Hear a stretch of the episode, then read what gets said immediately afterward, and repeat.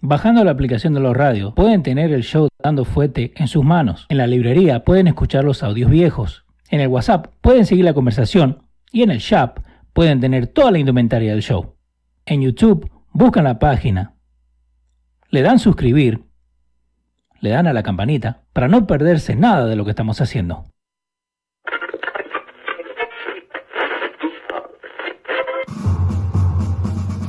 Atención, el siguiente espacio tiene un alto contenido informativo. Se recomienda prestar mucha atención. El desarrollo del mismo puede resultar impactante para las mentes de aquellos que no están acostumbrados a recibir información de calidad. Repetimos, este programa puede causar traumas intelectuales permanentemente. Si experimenta enrojecimiento del rostro o comienza a salirle humo por la nariz, no se asuste. No es un efecto retrasado de la juca ni la hierba que se fumó. Es probablemente el humo de los plásticos de fábrica de su cerebro sin estrenar. No tema, pronto se le pasará. A continuación, Dando Fuente con Pedro el Filósofo.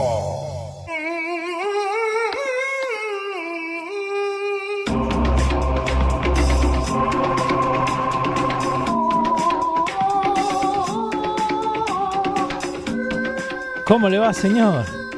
Muy buenas tardes, ¿cómo está, señor Leo? ¿Cómo estamos? ¿Cómo está la audiencia de Dando Fuerte Show? Ahí vamos, ahí vamos. ¿eh? Saludos para todos y cada uno de ustedes que se dan cita aquí con nosotros todos los martes y todos los jueves en Dando Fuerte Show por los radio.com. Sí, señor, ansioso esperando ahí. Yo, eh, Pedro el Filósofo, siempre estoy disponible para darle la información de calidad que ustedes están acostumbrados y merecen. eh, esa, esa es la Eh. palabra. Merecen. La que están ustedes acostumbrados y merecen, ¿eh? Señores, ya la información no es lo que era, ¿eh? ¿Por qué? Hablaba con un amigo de los tiempos de las radio, de las radio eh, eh, eh, que comenzamos todos, Ajá. esa radio que se hace hoy día en toda Latinoamérica, que se comenzó aquí en New York, la verdadera radio interactiva. Que Eh, llamen y hablemos y vamos, ponemos a discutir. Los temas, los chistes, el humor y simple y llanamente eh, pensar en nada. Sí. Esos tiempos pasaron. Sí, como se está quemando el mundo, pero ah, mirá, dos más dos son cuatro. Este, Ajá. este instrumento El micrófono. se hizo para dar contenido a través de los medios. ¿No es para hablar solamente? Ya los tiempos de hablar basura y reírse de cualquier Ajá. cosa pasaron. Y eso yo se lo expliqué muy claro hace 12 años. Hace, 12. hace 17 años, perdón. Ajá. En una ocasión, cuando el vacilón de la mañana todavía se hacía en SBS. Sí. Y lo hacía el amigo Luis Jiménez, 2002, por ahí. aproximadamente. Sí. Eh, Pero ¿por qué? ¿Por qué ha cambiado la radio? ¿Por qué no, no uno no puede agarrar y hablar nomás basura o habla mierda? Lo que se hablaba o antes. chercha. lo que se hablaba antes. Sí. Por un sinnúmero de razones. Mira, eh, en aquella ocasión, yo recuerdo que yo fui al estudio Sí. de la 56. Ahí al lado del consulado argentino. Exactamente, Eh, al lado del consulado argentino, ahí donde está la famosa Mega. Y fui esa mañana al estudio a, a tomar la medida de un de un balcón que había atrás, en la parte de atrás del estudio del Basilón de la Mañana. Sí. eh, para encerrarlo Ujú. en cristal. Ok. Y- ¿Es, es el famoso balcón donde lo encontraron a Famolari fumando? No, pero que ahí fuma todo el mundo. no, pero el que cayó, viste. De hecho, para fumar, Ah. ok, dale. para fumar era que los muchachos lo querían encerrar Ah, ok. con unos cristales que luego el departamento de bomberos lo mandó a quitar. ok. ¿Qué estamos? La Florida, que ponen todo, que encierran todo. Eh, bueno, eh, entonces el departamento de bomberos fue y dijo, bueno, acá ustedes, para fumarse su vaina, van a So- tapar la única salida de emergencia que hay por aquí atrás. Son los tipos latinos. Vamos Ya. a ponerlo y después que nos hagan la Tapa esa vaina, olvídate de, olvídate de esa vaina. Ok. Eh, entonces, en esa ocasión yo hablaba eh, fuera del aire, no sé Sí. si, si, si Luis se, si recordará, y estábamos hablando luego del show que yo le estaba explicando Mm. la necesidad de contenido que la radio hispana iba a necesitar, valga la redundancia. Ok. La radio hispana. La radio hispana en general, porque en el mundo anglosajón, que ya yo lo consumía Sí. como radio escucha, se venía haciendo. Y le explicaba en aquella ocasión como una de las emisoras más famosas de la República Dominicana había cambiado con mucho éxito su formato de música que ya estaba entrando Sí. en, el- en la etapa digital. Ok. Ya la música estaba digitalizándose, ya la industria de la piratería había prácticamente destruido la industria del disco. Sí, en Napster en ese tiempo. Y todavía las casas disqueras y los derechos de autoría se encontraban en ese limbo De no saber cómo cobrar los royalties. Los royalties. Sí, porque no sabían a quién cobrarle, qué No, cobrarle. y que no existía eh, eh, Google Play, ni existían las tiendas de aplicaciones, ni existía iTunes, ni nada de eso. Ni iPhone en ese tiempo. No existía. Habían iPads ya. Sí, iPad sí. Ya habían los iPads y, las, y los, y los, y los ¿Te acordás SBS Con, la, con el, el circulito ese que con tenía el que... botón central. Re- bueno, ¿eh? Estamos viejos. Buenísimo. sí.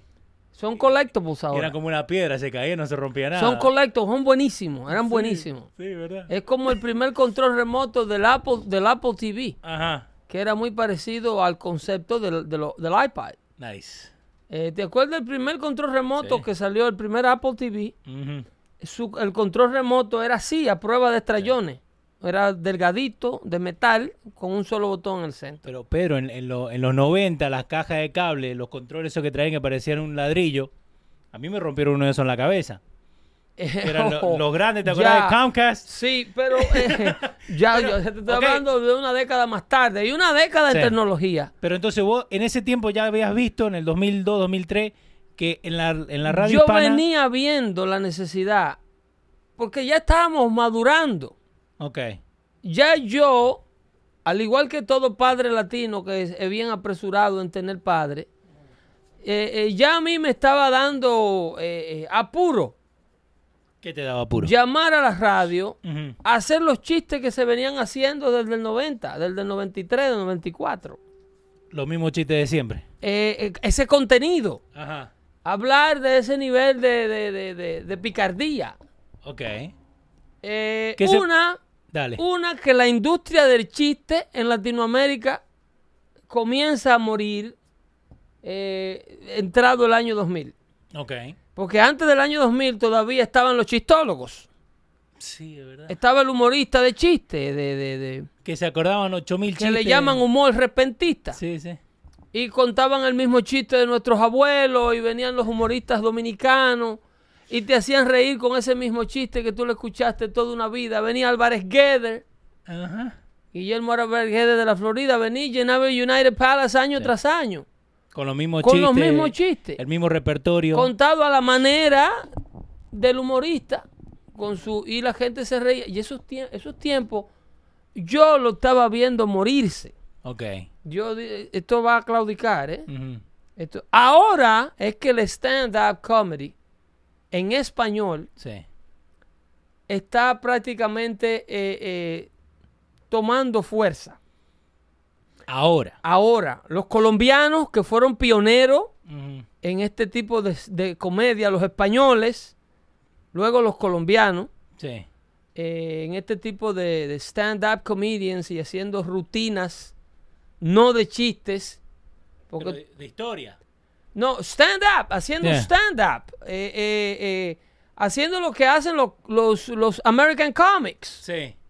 ¿Que cuál fue? eh, Que cuál viene fue? porque que el, el stand up comedy viene de, de, de- ¿cómo te digo? De Richard Pryor, Eddie Murphy Sí. y esa gente. Que Carlos Sánchez, uno de los primeros dominicanos Muy que empezó a bueno, hacer hay otro stand-up. muchachito que se me olvida el nombre, que porque el humor, el humor bueno, Sí. el bueno, Mm. Tú tienes que diferenciarlo de entre el humor y el entretenimiento humorístico. Ok. El humor eh, bueno no necesariamente eh, eh, tiene que estar vinculado a la risa. Ok, ¿cómo así? A ver. Eso es algo que no lo entiende mucha gente. No, yo no entendí, así que. El humor, no necesariamente el bueno, el humor bueno es solamente el humor inteligente. Ok. Es ese humor que luego tú lo usas como anécdota, lo que dijo fulano, porque es que un chiste, Ah, tú no te lo llevas en la cabeza. Un chiste tú lo disfrutas en el momento y si el, pun- el punchline no fue dicho en el lugar preciso, en el momento preciso, para el crowd adecuado, ya no sirve. Sí. Ahora, el, el humor bueno solamente es el inteligente. El humor, el humor, es lo único que nos hace distintos a los animales. Nada más. Ni, ni lo de. Bueno, se está discutiendo Sí. el asunto de la moral, Ok. que supuestamente yo no creo en eso, pero hay gente que se atreve a asegurar que hay ciertos grupos animales que practican ciertas normas de moralidad. Eh, humor es reír, entretenimiento es ver. Abe Gam se está diciendo por ahí. Bueno, el entretenimiento puede ser visual, puede ser un payaso, puede ser un pantomimo, puede ser un... Un pantomimo. Hace tiempo que no veo uno de Sí, esos. eso, eso No, no, yo sé, no, no. esas cosas. Que, eh, que si ve uno de esos que son buenos, te pueden llevar a ese entretenimiento. ¿Me entendés? Que, que, era un, un- un tipo de humor u- ultra inteligente. eh, Ariel Santana, el que vos estás diciendo, el dominicano. un morenito él. Sí, Eh, porque Ariel que tiene una rutina ahora mismo online que la están mandando por ahí sobre la lectura. Si tú la encontraras, Dale, lo Para- busco. sobre la lectura en la comunidad dominicana. Eh, Fausto Mata. No, Fausto Mata es chistólogo. Fausto Mata es eh, de la línea de, de, de ese comediante que tiene que hacer un personaje, que tiene que cambiar la voz, que tiene que hacer una payasada, ¿tú me entiendes? En el buen sentido de la palabra. Sí. No, porque. No también- denigrando el trabajo que hacen los fautomatas del mundo, y lo, pero el, el- el humor inteligente Sí. no requiere de una transformación del personaje. El humor inteligente no necesita una situación inventada. El humor inteligente, el humor de que permanecerá y que permanece, y, y el nuevo humor, que es el que venimos heredando en Latinoamérica de los stand-up comedians, que Sí. lo hicieron con, muchos, con mucho éxito, que ahora está en sus pininos en. Latinoamérica.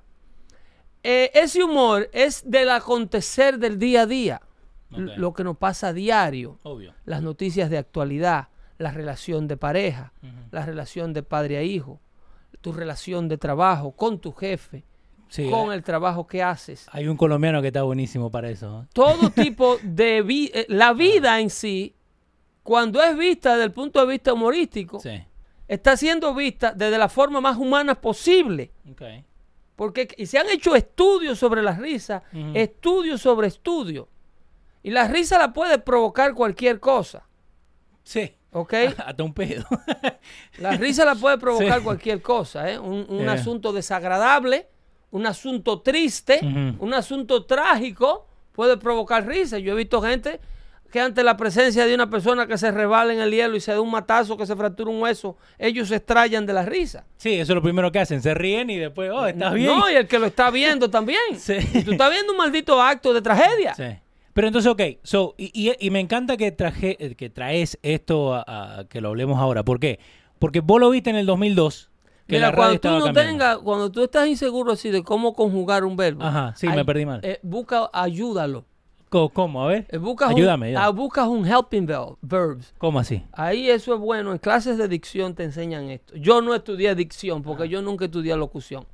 Pero cuando tú no sabes cómo conjugar un verbo, tú Ok. ibas a decir ahora, es bueno, Sí. eh, eh, eh, me alegro que haya traído, o que es bueno que ¿Qué? trajese, sí, que trajiste eso que es el pasado del verbo traer. Sí. O, o el, el pasado irregular, no sé si es irregular, pero es el pasado del verbo traer. Pero cuando tú no estás seguro de si así que se conjuga el verbo, Sí. tú lo ayudas. ¿Cómo? A ver. eh, hayas traído. Hayas. Haya es un helping ve- verb. ¿Entiendes? Sí, De- sí, sí. de- y ahí sí hay muchísimas cositas que, No, si, me encanta. que si tú le pones dos verbos juntos, no, está un verbo bien. ayudante, casi nunca queda mal. Sí, sí. No, no, está bien. ¿Entiendes? Me gusta, me gusta. Gracias. Eh, eh, eh, entonces, a lo que me refiero es esto. Ujú. La radio estaba agonizando por su falta de contenido. Ok.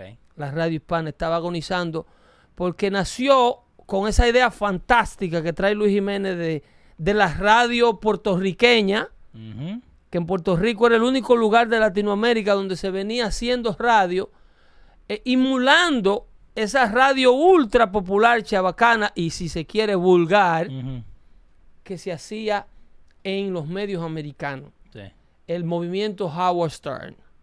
exactamente. ¿Ok?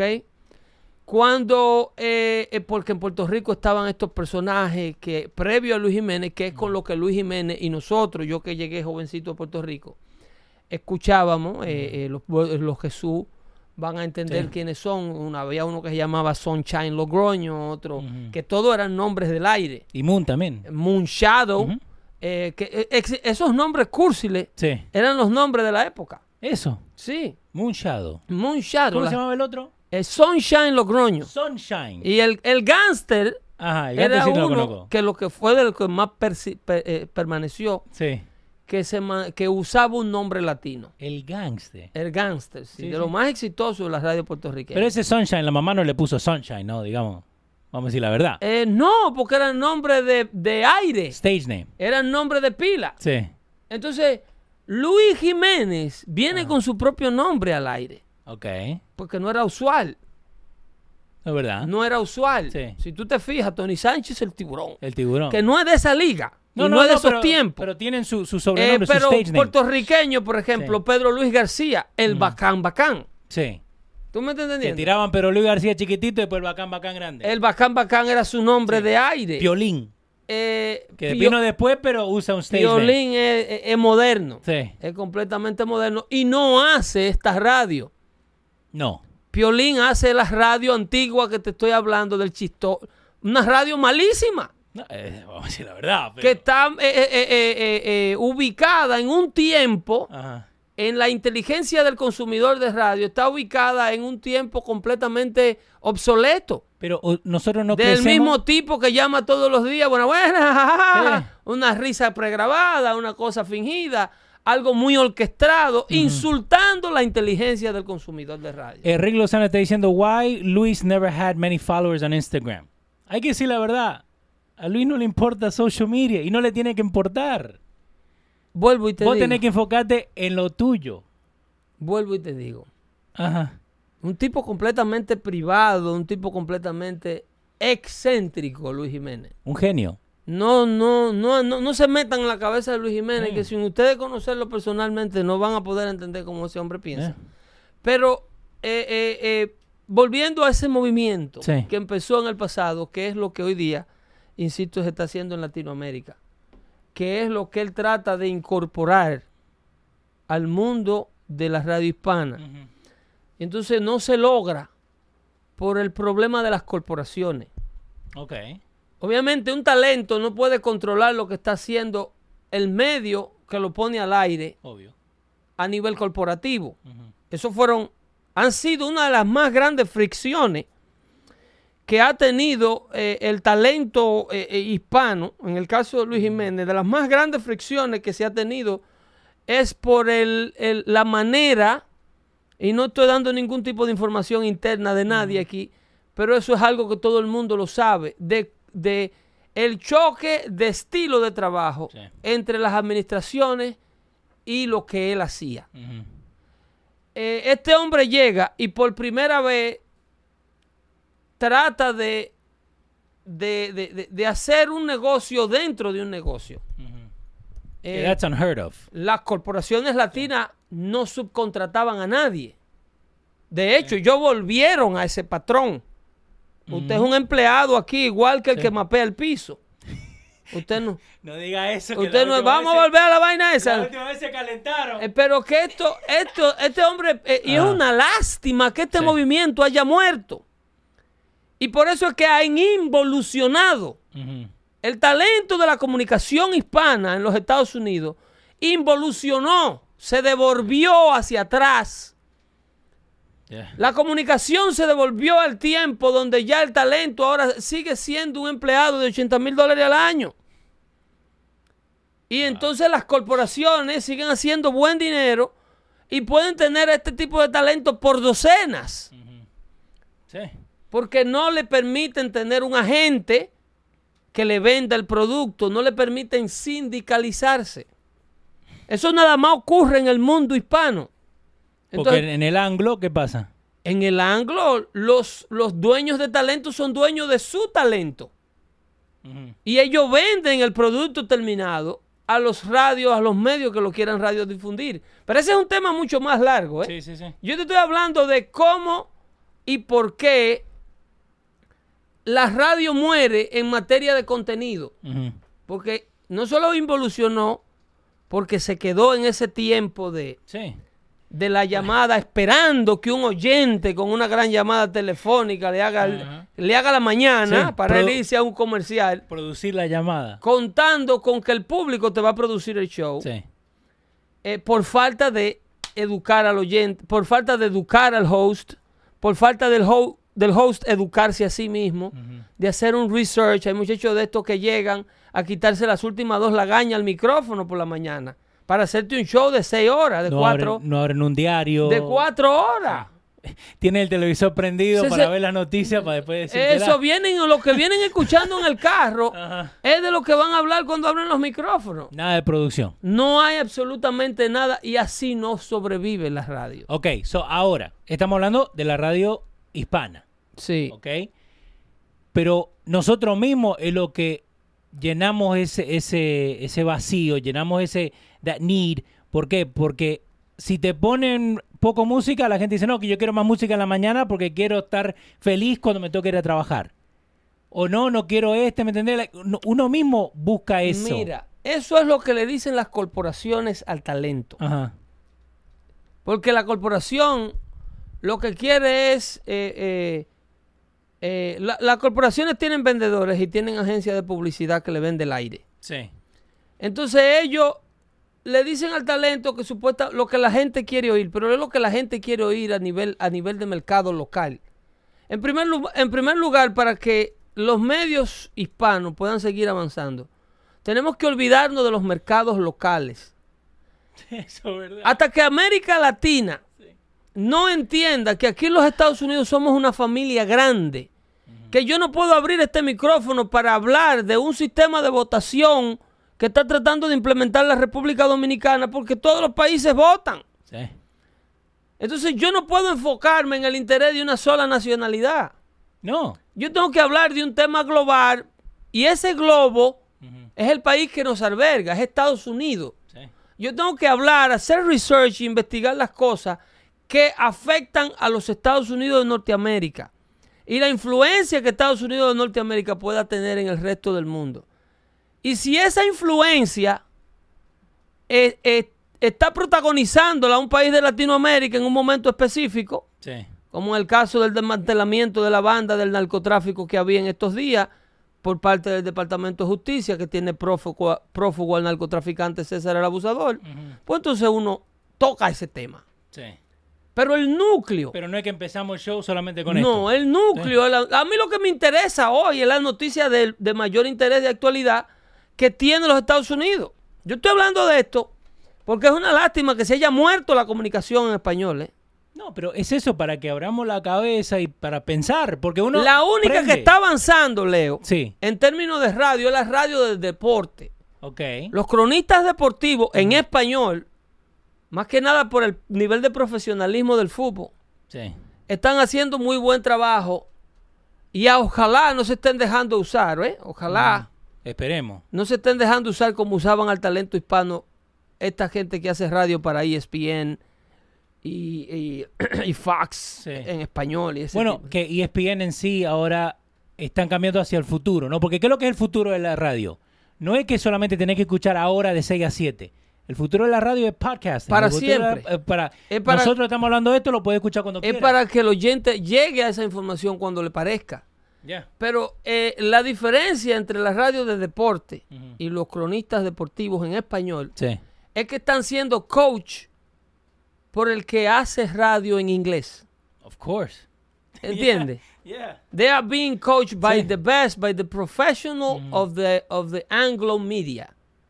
Entonces están adquiriendo un nivel de profesionalismo que no lo tenían y no lo iban a tener nunca. Porque lo que Luis trae al mundo hispano lo trae del mundo anglo.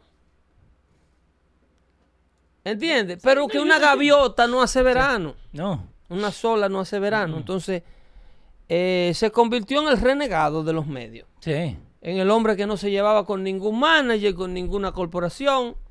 Lo trancan aquí en Univision, en un estudio en Nueva York, a recibir orden de un aqueroso que está en, la- en Miami. A decirle qué es lo que le conviene escuchar a la gente de Nueva York desde Miami. Josie Tapia te está diciendo, pero Pedro, por esto es que nosotros escuchamos a Dando Fuete.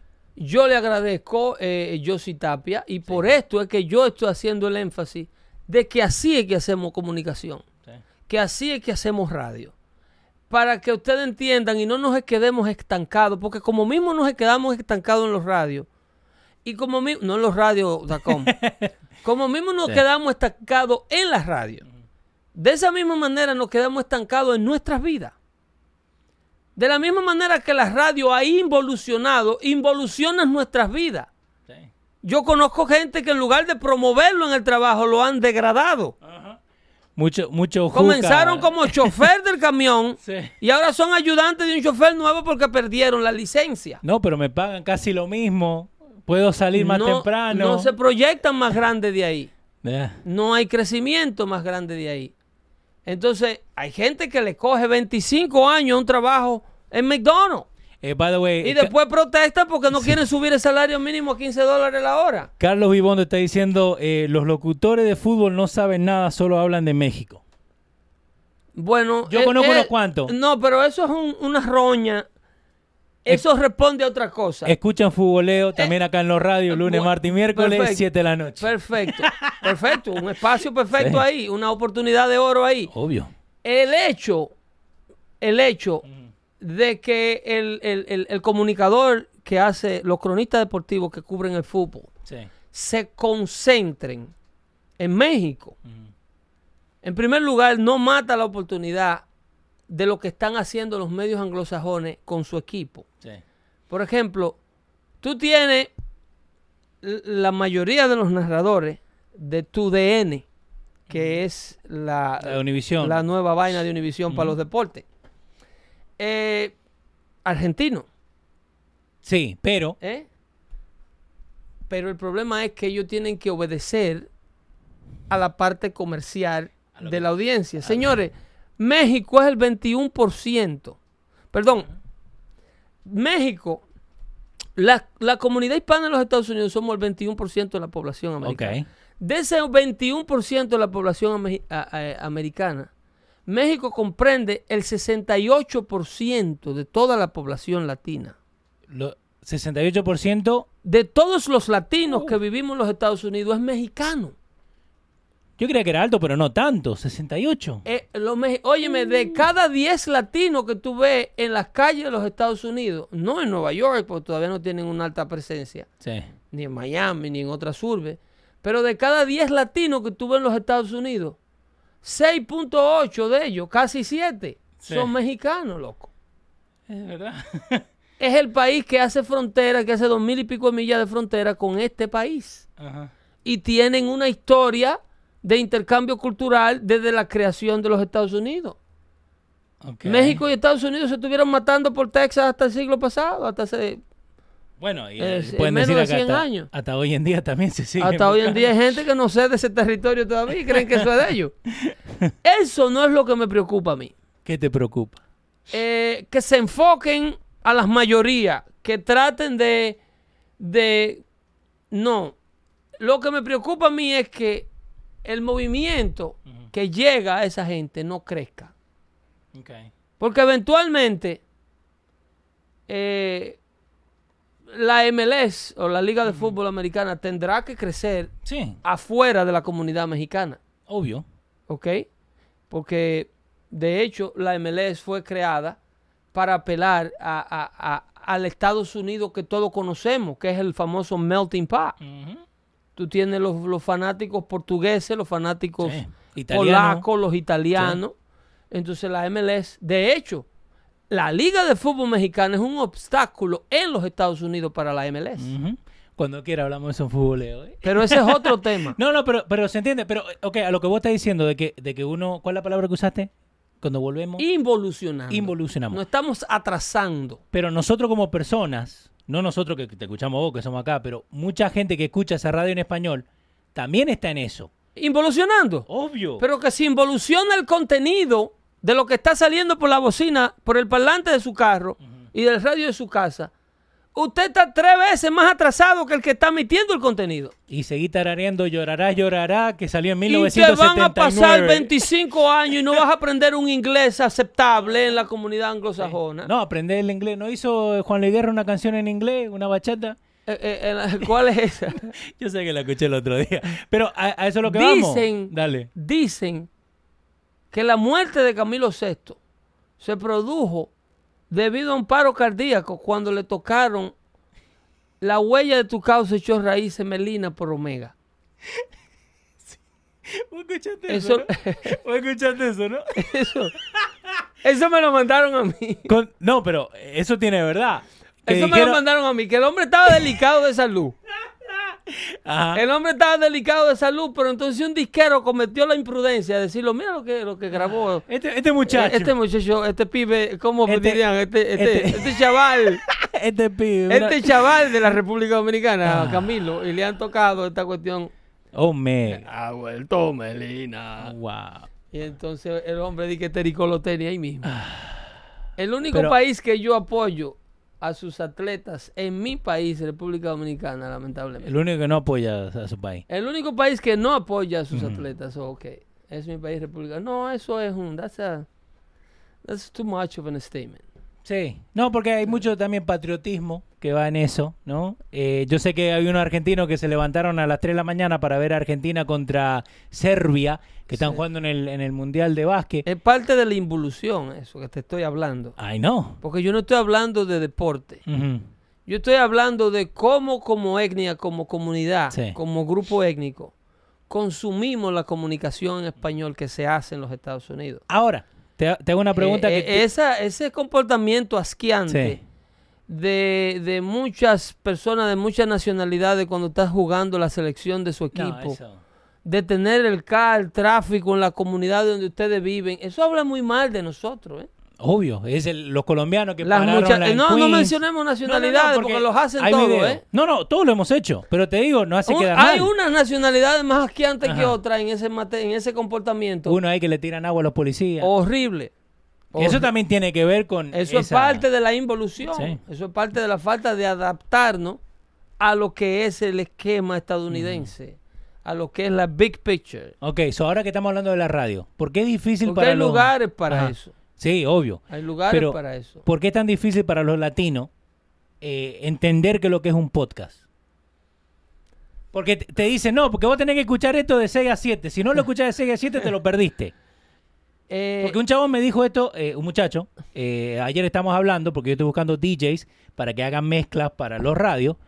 Y entonces me dice, no, mandame el código y yo lo hago en vivo. Le digo, hermano, ¿para qué va a querer hacer un show en vivo cuando vos lo podés grabar y la gente lo puede escuchar cuando quiera? No, no, no, porque Sí, tiene, Leo, más, tiene pero- más pero- salsa en vivo. pero, eh, eh, eh, eh, y no es solo latino esto. Sí. Y no es solo latino. La importancia de hacer comunicación. Eh, para sacarla al aire a través de los medios de, los de, de social media Sí. o, o de los medios cibernéticos es, es- es vital. Pero habiéndote dicho eso, también te tengo que decir que la radio, la radio, ha visto la decadencia Ajá. de la televisión y ha visto la decadencia de todos los otros medios de comunicación, de la prensa escrita que está desapareciendo. Sí. Que ya no queda un... Un- radio está en aumento.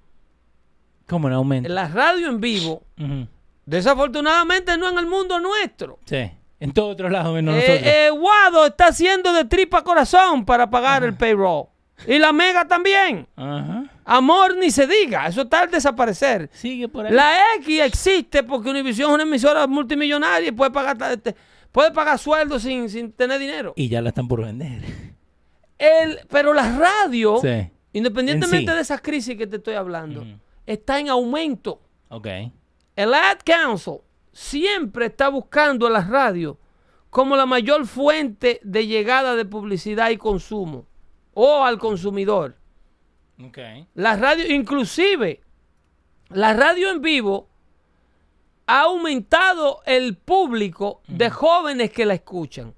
Ok. Eh, eh, este, eh, contrario a todo lo que se cree, Ajá. Contrario a todo lo que se cree de, de que la radio ya no se escucha y que la juventud no escucha radio. Eso se demostró con los estudios que hicieron por el cambio de formato y creo que hicimos un show de eso, de cuando la emisora eh, local neoyorquina llamada 106.7, ¿cómo se llama? Amor, Sí. eh, eh, eh, eh, Light FM. Yeah, one- 106.7 Light FM, yeah. Light FM, que hizo que a partir de, de, de Thanksgiving cambia su formato a Christmas. Sí. Entonces ese fenómeno se quedó con todos los ratings.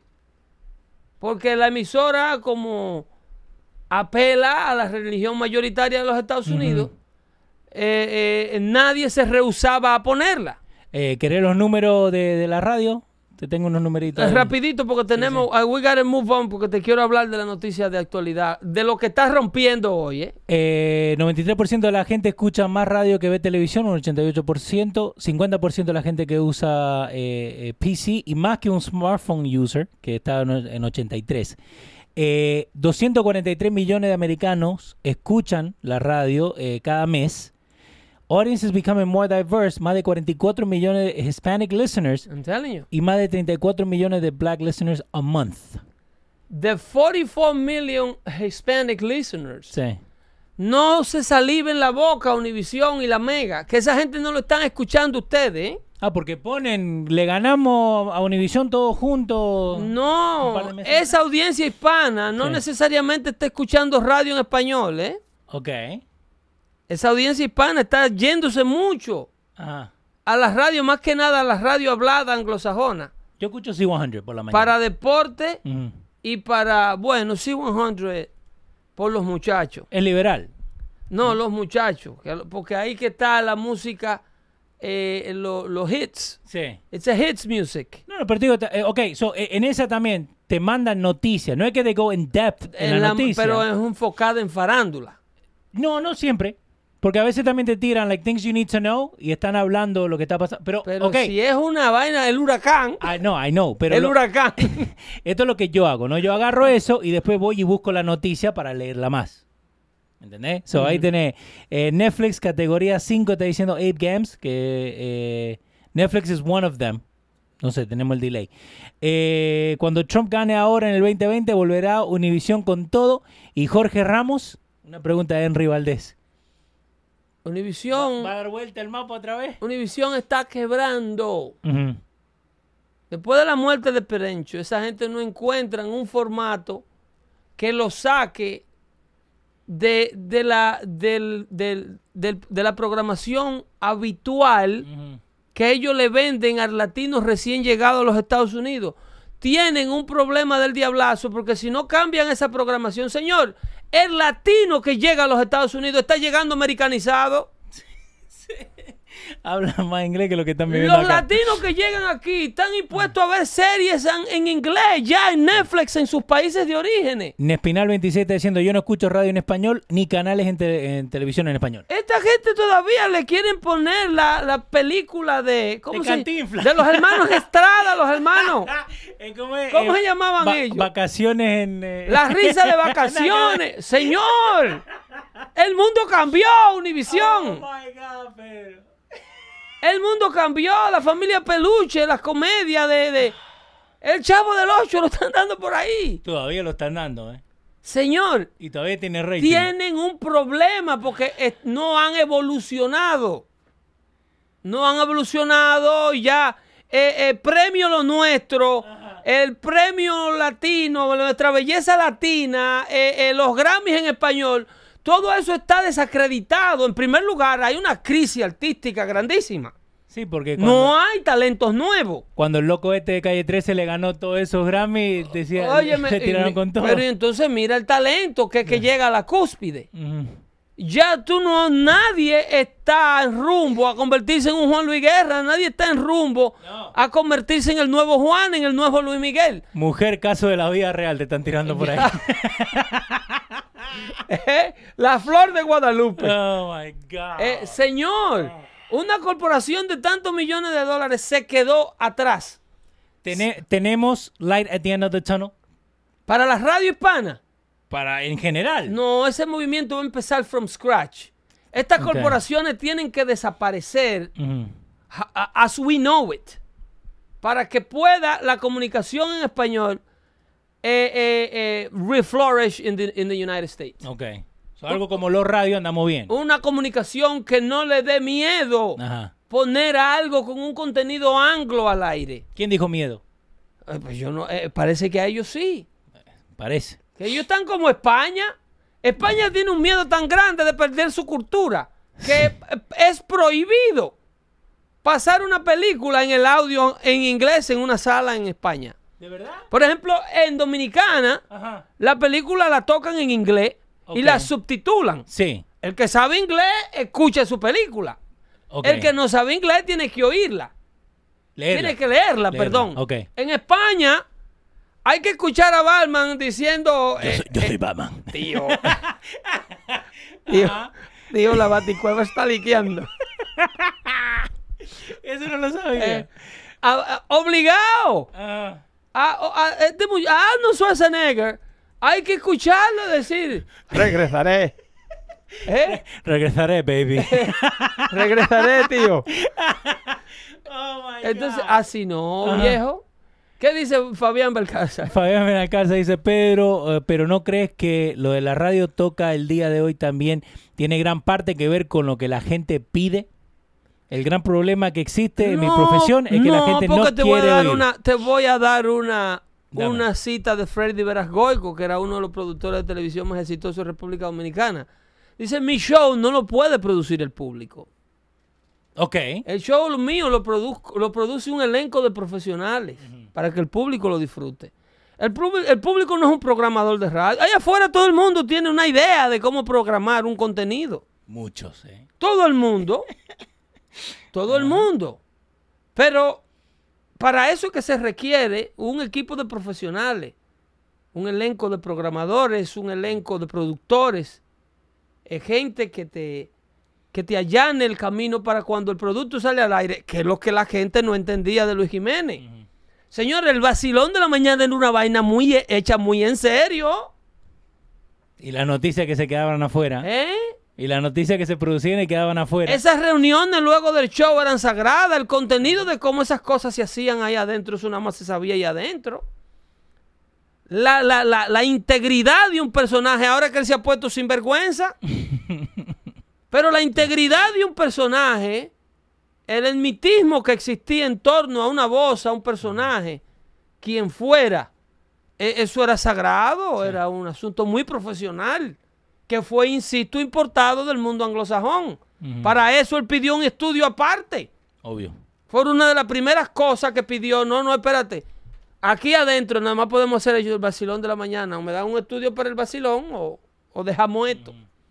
Porque yo no puedo tener un setup aquí para empezar a hacer un show a las 6 de la mañana y que de tarde venga un Alex Sensation a poner música Sí. de Anthony Santos Y y, que me ponga eche- play y 18 me eche a perder todo lo que yo tengo en Q aquí. Entonces, ese, ese, ese nivel de profesionalismo, insisto, ahí hay un pasillo lleno de estudios. Y los locutores pasan por la mañana y cada cual se mete en uno y dice, esa está en el aire, habla. Esa está en el aire. Y todos tienen el mismo corte de pelo. ¿no? Habla por ahí, habla por ahí. Son todos iguales. Y entonces, así no es, papá. Esto lo dañaron. Esto lo dañaron. No hay a quien llamarle la atención, no hay a quien echarle un coño porque le embarró. No, hombre, no, usted la está cagando. Y discúlpenme. Despertate. Eh, por favor, si usted no sabe, no me hable por ese micrófono, usted no sabe lo que está hablando. Eso era lo que se hacía en la radio antes. ¿Quién le dijo a usted que usted le están pagando aquí para estar al aire? Ese nivel de presión. Ahora, eso es bullying. Ahora ese es un tipo que no hay quien lo aguante.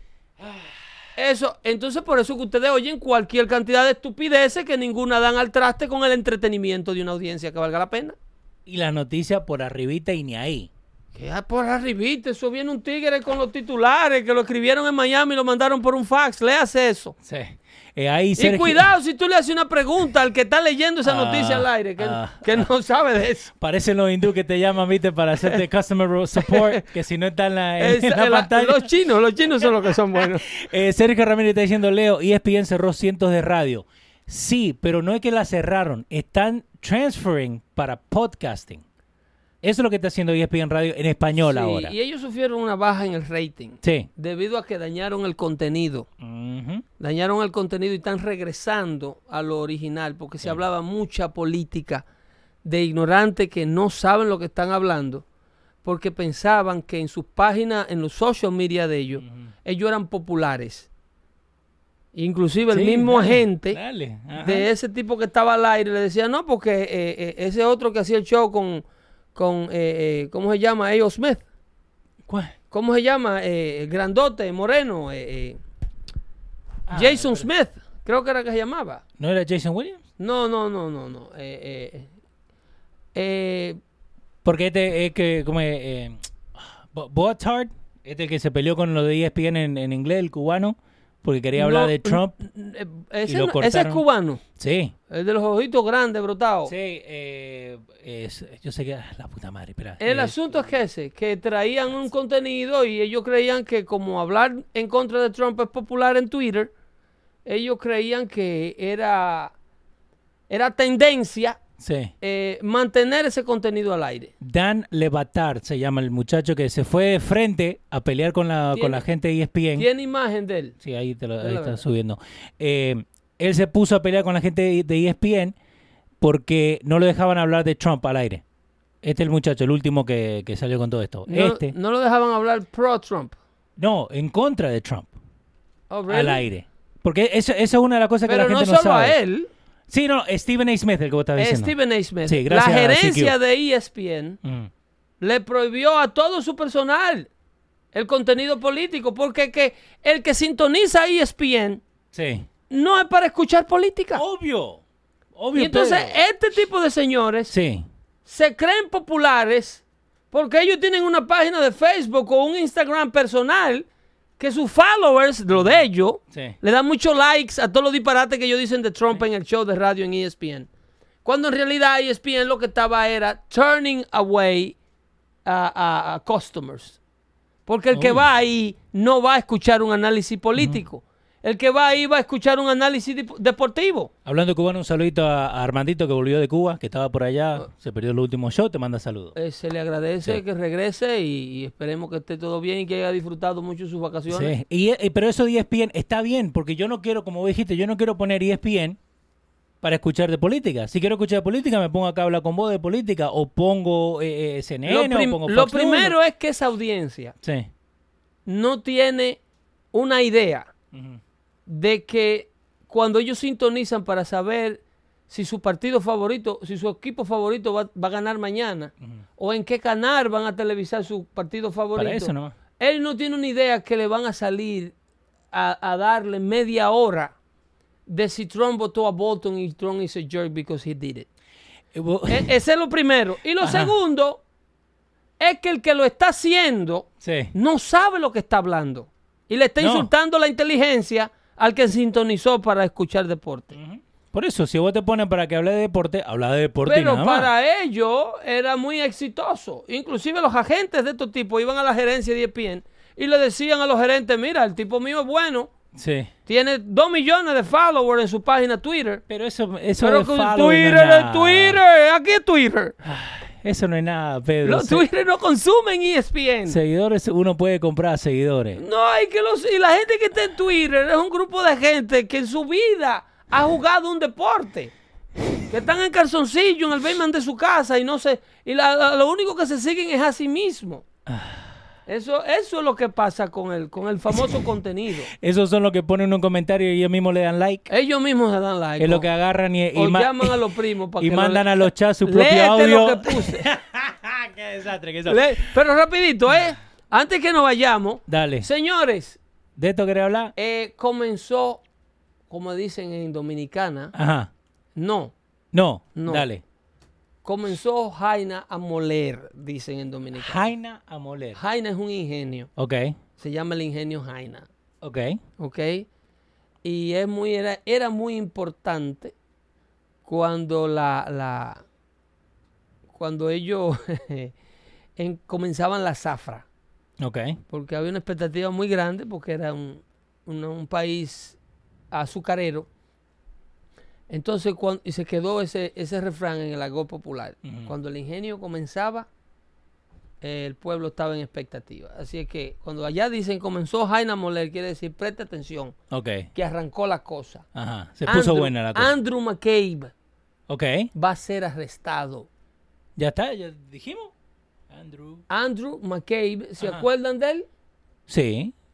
Andrew McCabe, Ah, quien fuera el director del FBI cuando votaron a James Comey, ese. ese señor que está ahí. Ese tenemos pantalla ahora. Mírenlo ahí, que ahora eres contribuidor de CNN. Eh, obvio. CNN, llámatelo esta noche. Me encantaría verlo en CNN esta noche. Es más, si ustedes lo ponen al aire esta noche, van a tener una mayor audiencia que lo que van a sintonizar el debate demócrata. El debate demócrata de esta noche. Sí, pero eso lo van a ver cuatro o cinco gente con unos partidos de fútbol interesa- interesantísimos que hay hoy. Eh, ese señor, la semana que viene se le aparece la policía en su casa. A ese señor. A ese señor. Andrew McCabe. Ese era el director del FBI que lo votaron por recomendación del inspector general del FBI, Ok. ¿ok? Debido a que violó un sinnúmero de leyes éticas de, eh, eh, de información que le mandó a Wall Street Journal. Este fue el que tiró toda la. Ese fue el que el exoneró, ese fue el que exoneró a Hillary Clinton. Ah, ok. Ese era el que estaba, el agente que estaba a cargo, antes de ser director del, del FBI de manera interina, Sí. porque cuando votaron a Comey, él era el deputy director, entonces él pasó a la silla de arriba. Sí. Durante ese periodo de tiempo, él estaba entrevistando, él estaba investigando, eh, era, estaba a cargo de una investigación que tenía The Clinton Foundation y, Ok. y la mandó a cerrar. ¿Ok? Ajá. Eh, así es que, miren, el, titular dice de CNN, su propio canal que ahora lo emplea, porque son tan idiotas Ajá. que hacen sus embarradas y se ponen a, a, mm, a a- a- desafiar al Departamento de Justicia. Lo mismo CNN. Escriben libros, no, Andrew McCabe. oh, Andrew McCabe. ok. Se va a CNN Sí. como contribu perdón, como contribuidor. Sí. eh, hace contributor. Y CNN feliz porque, Experto. claro, porque Sí. tiene un insider del gobierno. Sí, sí, sí. Lo que no saben que este tipo tiene un bajo a preso terrible, como dicen allá. Este tipo anda arrastrando un chaleco naranja. Ajá. Justice Department rejects Andrews McCabe's appeal to avoid prosecution. So, había apelado y le dijeron que no. Que te vamos, pues, vamos a seguir con, lo- Eh, con el juicio. Nosotros vamos a seguir investigándote y tú quieres, que quieres saber qué, va- qué quiere decir eso. ¿Qué quiere decir Eso eso? quiere decir el Departamento de Justicia will indict this guy. Ok.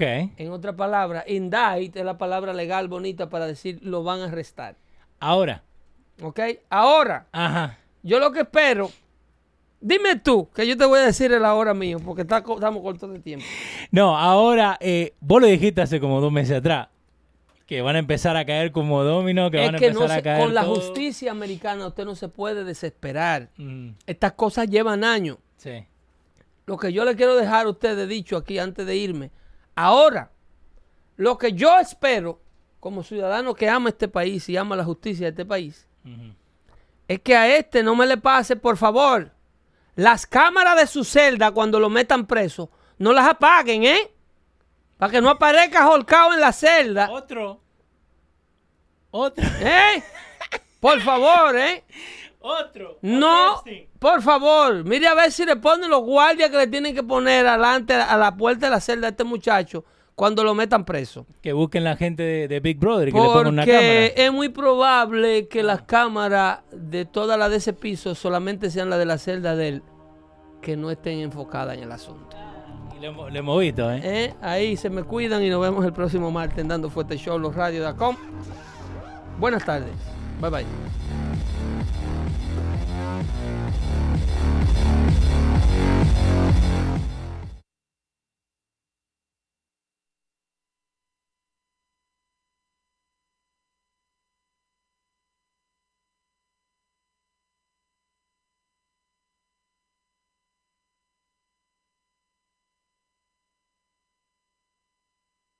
Alright, so quiero aclarar algo. Que he tenido uh, muchos comentarios negativos y positivos por mí, por mi beautiful tie. Look at this. Me dicen Uncle Tom. Uncle Tom. Um, me dicen vendido, vende patria. Listen, yo viví he vivido, no tengo que dar ninguna explicación. Saludos a mis a mi fanáticos allá, que tengo fanáticos que se, tengo fanáticos y tengo un fanático que me sigue siempre y me dijo que le mandara un saludo. Este, Mario Florentino, te quiero mucho y gracias por seguirme, viejo. Gracias por ver cada uno de mis videos. Ahora, so, lo que quiero decir es que yo he vivido más de la mitad de mi vida en Estados Unidos. Este, yo me hice como hombre en Estados Unidos me hice como padre en Estados Unidos, como profesional en Estados Unidos. Mis amistades están aquí en Estados Unidos, muchos, la mayor parte de mis amistades están aquí, mis familiares están aquí en Estados Unidos. Y yo, Dios quiera, voy a morir y voy a ser enterrado en Estados Unidos. Ahí lo que están viendo y están escuchando es eh, amigo acá del show, JC Chavarría. Eh, para el 911 la agarró y se puso una, eh, una corbata, como ven que tiene puesta ahí, con la bandera de Estados Unidos. Pedro siempre ha hablado, ¿no? Que uno puede estar acá, puede ser patriota y todo, pero escúchenme lo, que él dice, ¿no? Porque tiene mucha razón y, y hay gente estúpida allá afuera.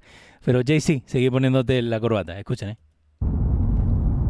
para toda esa gente que me critica porque adoro Estados Unidos, porque soy una persona agradecida por todo lo que todo lo que este país me ha dado.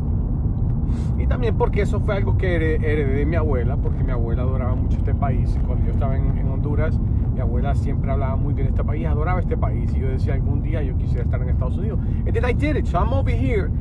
Y, adoro este país, porque estoy muy agradecido por lo que este país ha hecho por, por mí. Right? no estoy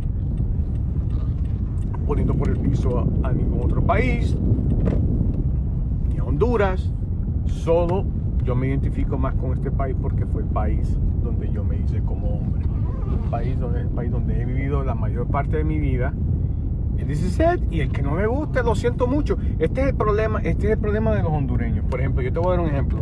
Cuando estaba pasando el problema de la política en Honduras y yo daba mi opinión, para ellos yo era americano, era gringo, que no tenía por qué opinar porque yo soy gringo. O sea, no soy lo suficientemente hondureño para dar mi opinión sobre una situación política en el país. Cuando hablo de Honduras, puedo criticar Honduras, tampoco soy lo suficientemente hondureño para criticar Honduras. La gente se ofende. Cuando hablo de Estados Unidos, yo no soy americano. Entonces, ¿qué puta soy? ¿qué puta soy? No soy americano, no soy hondureño, entonces ¿qué carajo soy?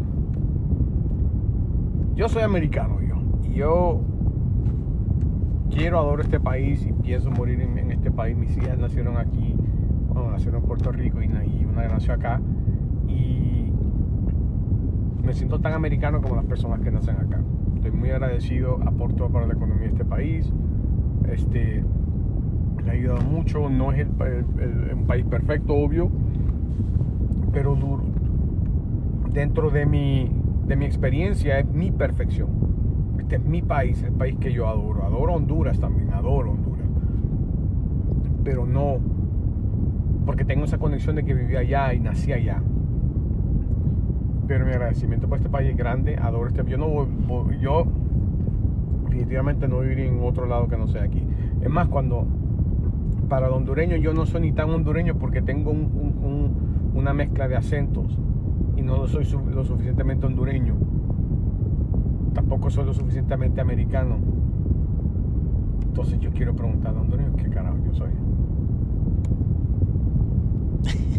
Eso es verdad. Eso es verdad. Eh, ¿Por qué le pongo este audio? ¿Por qué le pongo este video? Eh, no tengan ningún problema en enseñar la bandera americana, no tengan ningún problema en ponerse la bandera americana. ¿Por qué? Porque solamente si te pones la bandera americana no significa que estás traicionando a tu país. Uno tiene que ser orgulloso de donde está y darle las gracias a este país y a esta gente y que nos, dejaron acá, ¿no? Que entramos, porque si nuestros países estuvieran bien, bien, nos hubiéramos quedado allá. Así que eh, no solamente el 11 de septiembre, todos los días, pongan su banderita americana afuera. No tengan miedo a lo que a, a, lo que le pasa al amigo JC y a mucha otra gente que le, termina pasando esto. ¿Por qué? Porque uno sabe que ahí de frente te van a tirar, no, traicionero. Estamos agradecidos de este país. Así que denle en compartir. Acuérdense en arroba Ando Fuerte Show en todos lados. Así que pásenlo bien.